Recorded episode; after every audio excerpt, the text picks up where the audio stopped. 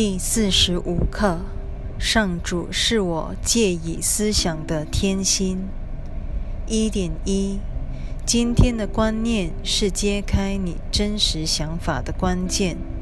这是因为我们的真实想法或念头必然与上主同在。请留意下文。耶稣又把真实念头与基督天心。交互换用了。一点二，你认为自己能想，就如同你认为自己能看一样，与会见丝毫扯不上关系。耶稣时不时便会求我们一下，但他说的一点也没错。我们总是认为自己在想。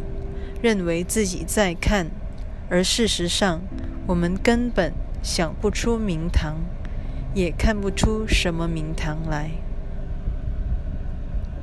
一点三，真理实相与你所认为的现实真相也毫无相通之处。把这句课文的主词换一下，也说得通。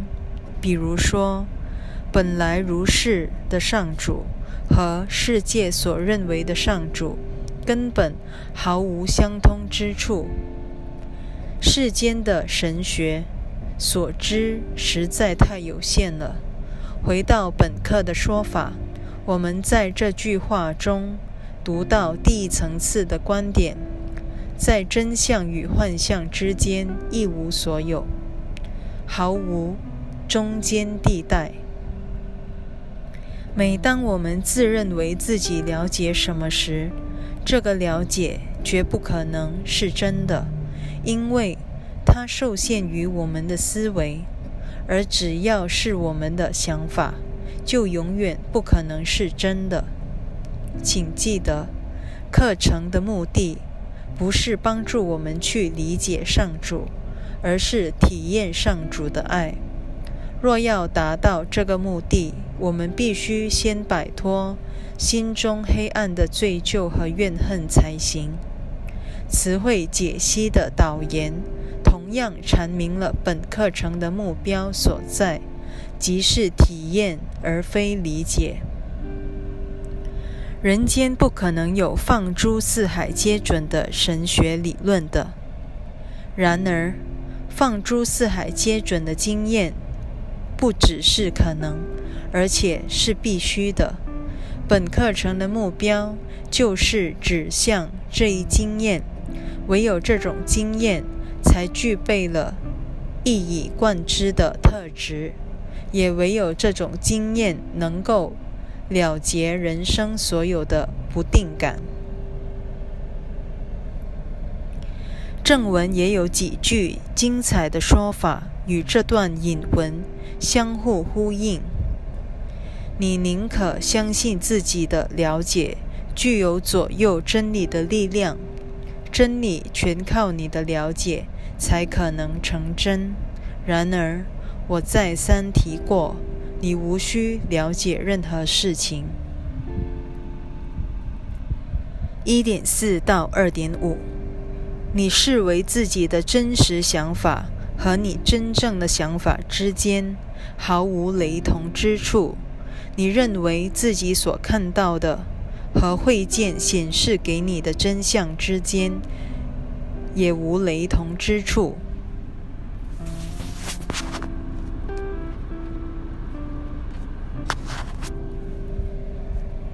你是与上主的天心一起思想的，因此你的想法与他共享。就如他的想法也与你共享一样，两者原是同一个想法，因为他们都是由同一天心所想出来的。共享有相似或是同一之意。你那出自上主天心的念头，也离不开你的心，因为念头离不开它的源头。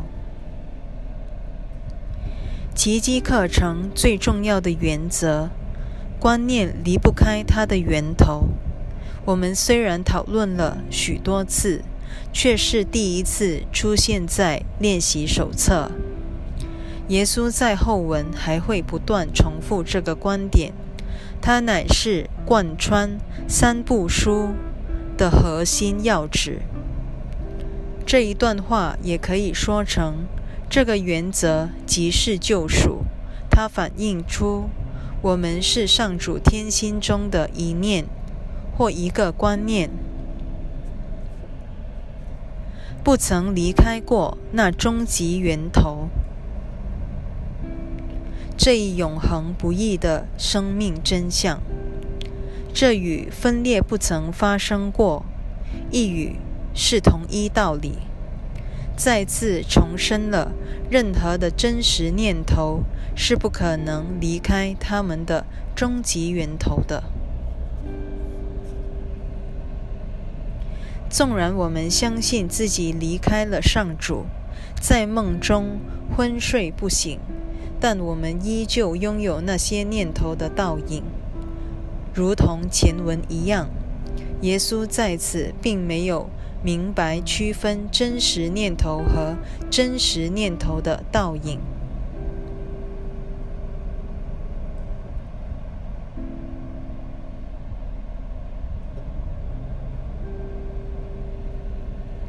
二点六到二点八，因此你的念头就像你一样，都在上主的心中，他也在你的心中，因那正是他所在之处。你既是天心的一部分，你的思维必也属于天心的一部分。既然观念离不开它的源头，就表示。一切即一。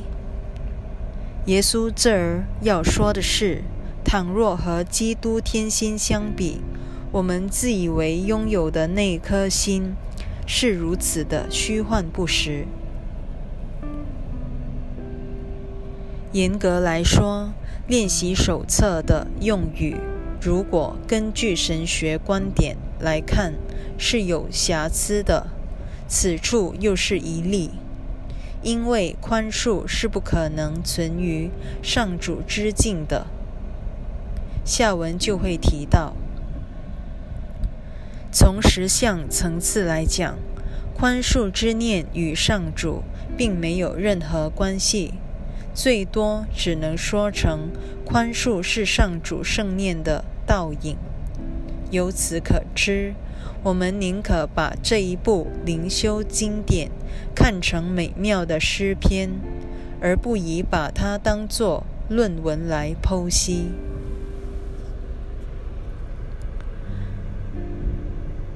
三，那么什么才是你真正的思维？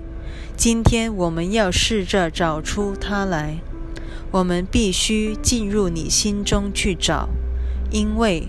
那才是他所在之处，他必然还在那里，因为他不可能离开他的源头。凡是出自上主天心的想法，必是永恒的，因它属于造化的一部分。圣灵的任务就是把真实念头保存在我们心中。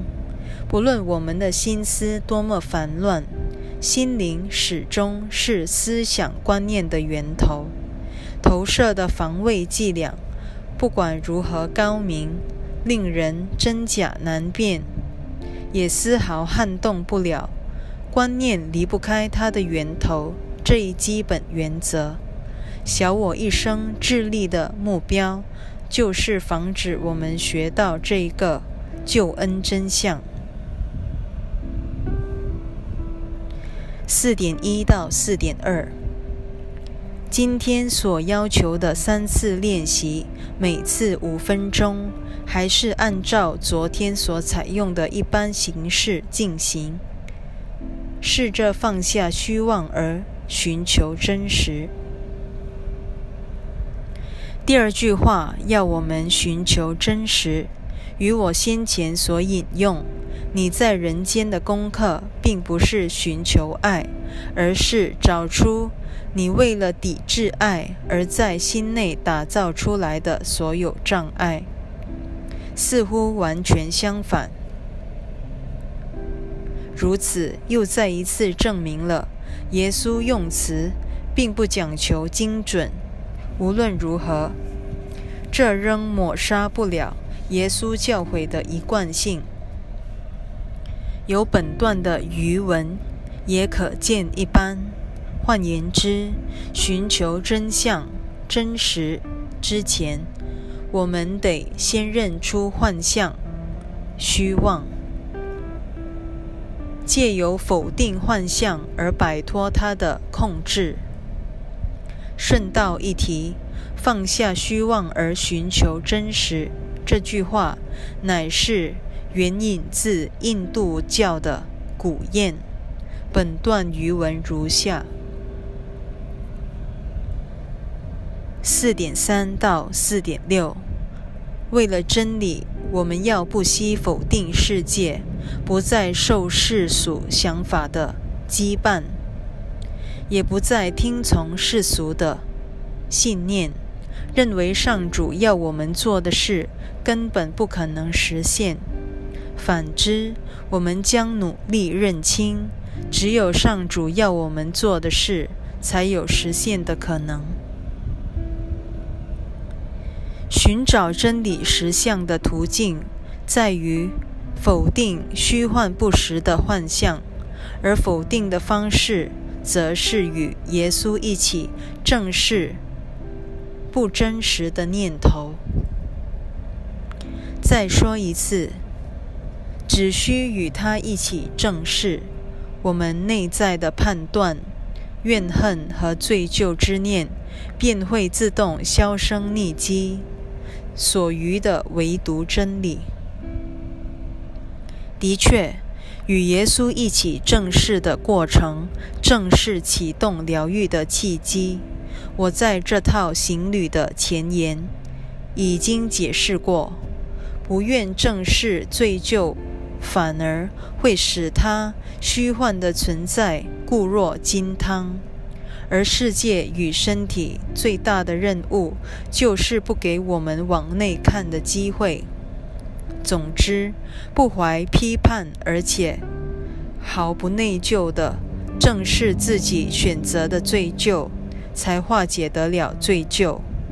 于是，原本仿佛铜墙铁壁、沉重晦暗而让你看不透的幻象，会变成一片轻薄的面纱，压根儿遮蔽不了光明。在完成练习手册行旅之前，我们还会不断重申这一要旨。五，我们同时试着了解，唯有上主要我们做的，才是我们真正想做的事。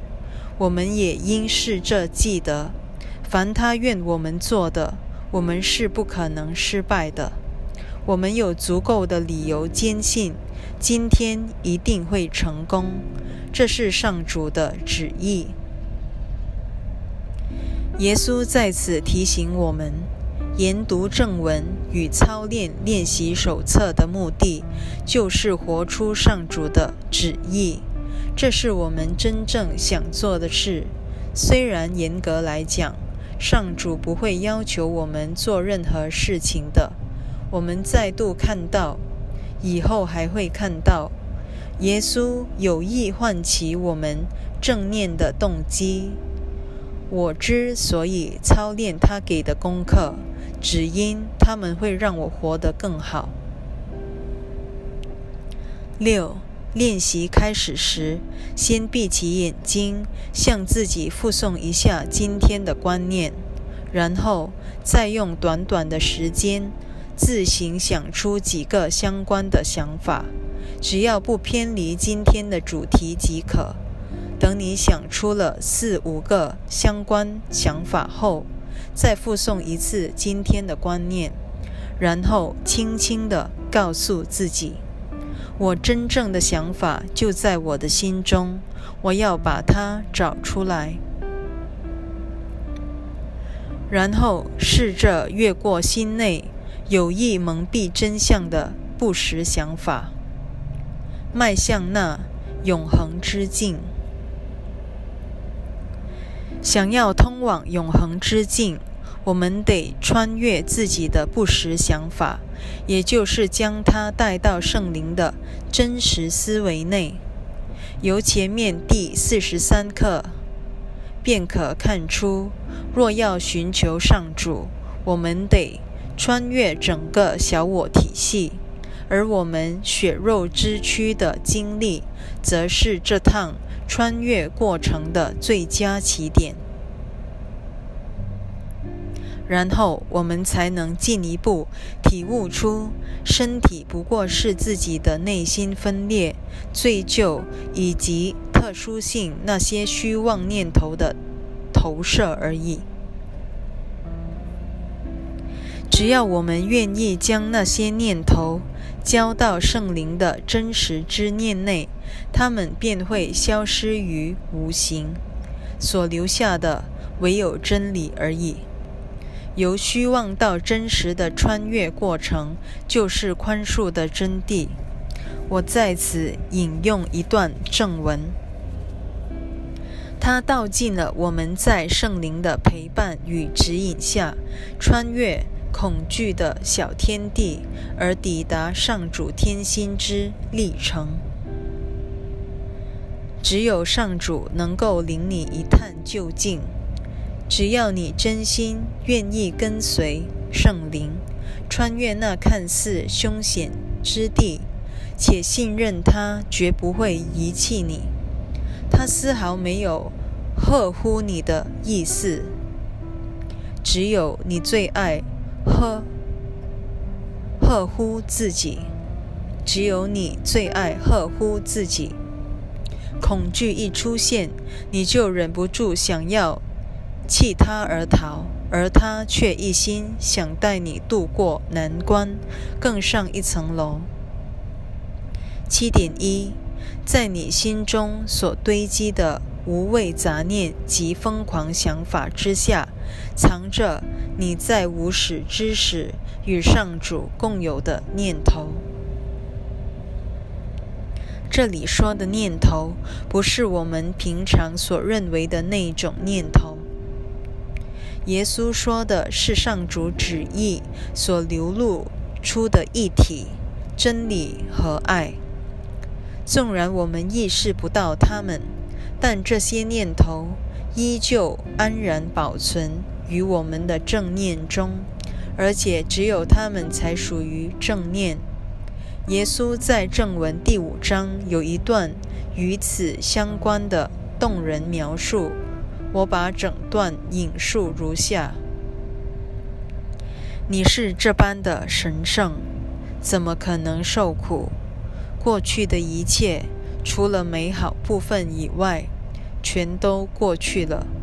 留给你的只是祝福。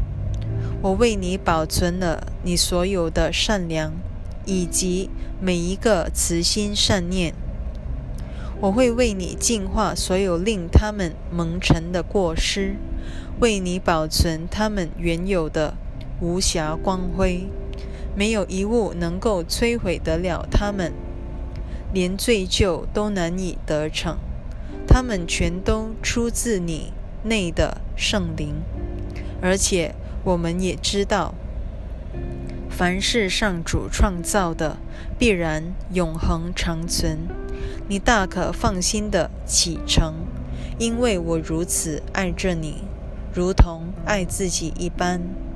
你会怀着我的祝福前进，同时将此祝福带给别人。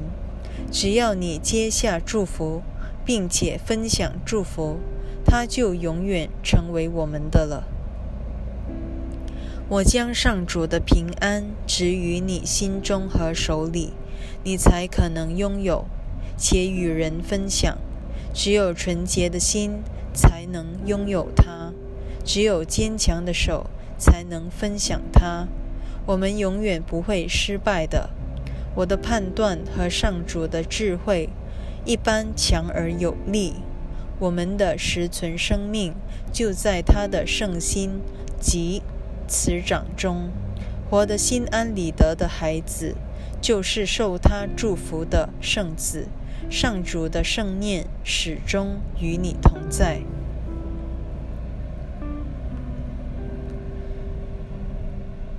七点二到七点四，他们此刻就在你的心中，从未改变过。他们永远都在你的心内，完好如初。凡是你在那以后所想出来的一切，都会改变。只有他所立足的神圣基础，永远屹立不摇。这些反映上主圣爱的念头，始终与我们同在，不曾改变分毫。我们太习惯用一堆疯狂且无谓的杂念覆盖它们。耶稣则帮助我们掀开一直存于我们心内的真相。终有一天，我们会认出这些疯狂想法全是自己营造出来的，他们的虚张声势丝毫左右不了真理，而这个真理即是天堂烙印在人间的记忆。八点一到八点四，今天的练习就是朝着这个神圣的基础而努力。你的心也在这儿与上主的天心相接，你的念头会在这儿与他的圣念合一。这练习只要求你一点，就是当你迈进时，有如迈向天堂中献给天父及圣子的。那座祭坛一般。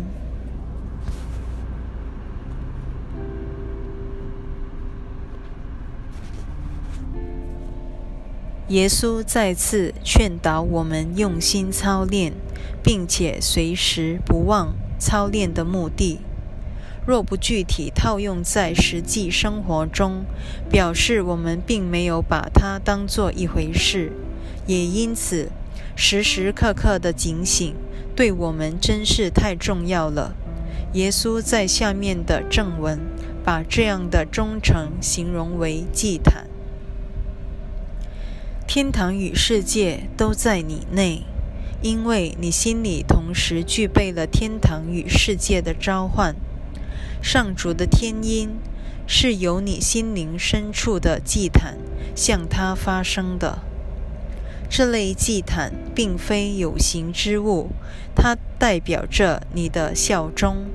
然而，如今你的忠诚已经投向其他事物了，就是你那三心二意的忠诚，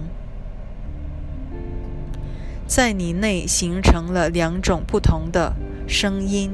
你必须选择为哪一座祭坛效力。此刻，你愿答复哪一个召唤？这个决定代表了你的评判。这一决定其实单纯的很。你究竟重视哪一种声音，就会做出什么样的决定。他要我们好好正视自己，究竟重视哪一种声音？唯有不断操练，而且保持警醒。才不至于偏离了自己真心想要的东西。八点五到八点七，因那确实是你有意抵达的目标。你大概还未意识到自己所要去的地方是多么的高超。然而，就凭着你目前已学到的这一点知识，足以让你意识到，这不是。